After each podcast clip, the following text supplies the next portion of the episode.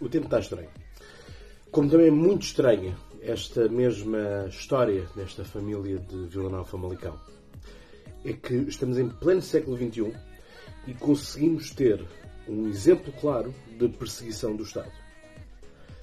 Eu acho que honestamente as pessoas devem ter a sua liberdade e com a sua liberdade, obviamente, têm a sua responsabilidade, a sua uh, consequência.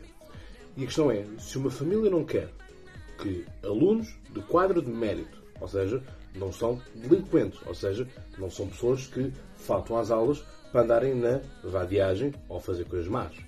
São pessoas de quadro de mérito que simplesmente não querem frequentar uma disciplina que é a disciplina de cidadania, porque os professores foram, os professores militantes foram capazes de destruir uma disciplina que seria a priori boa e conseguiram estar ali a enfiar ideologia de género para acabar com isto tudo.